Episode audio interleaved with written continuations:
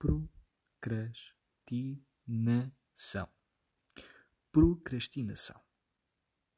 Palavra de valor acrescentado para preguiça, calunice, ronha, epá, basicamente fazer nenhum. Para mim é a coisa mais linda que me envolve desde aquele, aqueles primeiros momentos de, de, consciência adquirida no meu ser, portanto, aquilo quando está as coisas ali a compor-se, não é? Eu senti logo aquilo ali, hum, é aquela coisinha mais perfeita, a mim, hum, com a qual epá, aprendi a lidar tão bem e que me fez evoluir tanta técnica uh, ao longo dos tempos. Pá, seja para não sofrer de dores nas costas, sempre que tentei absorver assim de rajada qualquer temporada de uma série medíocre, sim, porque atenção, boas séries, aquelas excelentes produções, pedem a nossa atenção total e não devem ser consumidas em momentos vegetativos, está bem? Hum. Vamos pôr isto, vamos pôr isto aqui como ponto assente.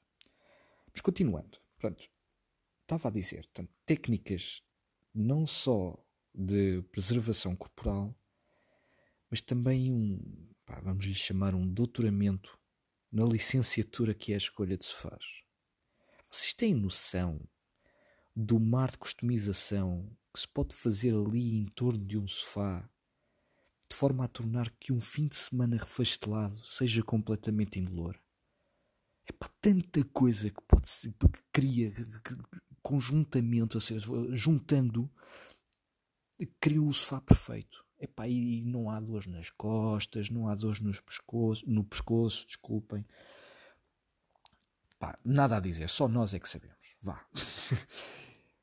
Mais importante ainda, e eu acho que é daqueles pontos que, que já, já, já levam assim ao supra-sumo da ronha, preservação profissional. Basicamente é, é, é, poder conseguir fazer tudo o, o, o que nos é pedido, mas com o mínimo trabalho possível. E isso pede desde pá, descobrir, pá, desenvolver, modificar todo assim um leque de cenas e coisinhas que deixamos tomar conta do que normalmente precisamos de fazer. E, epá, isso dá-nos dá -nos tempo para tudo, não é? Portanto, aquela, aquilo está lá, fazer as coisinhas deles, não é? Tem que ter que ver lá o ecrã fazer cenas. Epá, isso para mim é, é, já é tipo, é o supra-sumo da ronha. É, para mim essas cenas são mesmo assim do que... Epá, vá, são brutais, mas sem mencionar palavras de, de índole genital. Tá, estão a ver? Epá, mas e, o, o, problema agora é que o universo pá, consegue ser um gajo tramado. Assim que nem um, um Reato se abra, um, um Reato, um Renato, um Renato se abra de saca-rolhas na mão enquanto toca de fundo aquela música do que agora está aí famosa dos negros do caixão e, e vira-se contra nós o, pá, os verdadeiros runheiros a palavra não deve, não deve existir, obviamente, mas pá, também não ia estar aqui a fazer o esforço a tentar perceber qual, qual é que era a melhor que se encaixava aqui. Portanto, afinal, também estou aqui para vangloriar-me da, da minha capacidade de fazer o menos possível, não é? Mas pronto, como estava a dizer, pá, vira-se o universo contra nós, os verdadeiros runheiros, pá, metendo ideias na mente do chefinho com tarefas estratégicas, tipo aquela porra que, que, que poder automatizar pedia mais tempo de desenvolvimento que todas as temporadas do Game of Thrones. Há um momento de silêncio pela última temporada, vá. Peço desculpa de me ter lembrado desta. Não sei quem viu, mas pronto.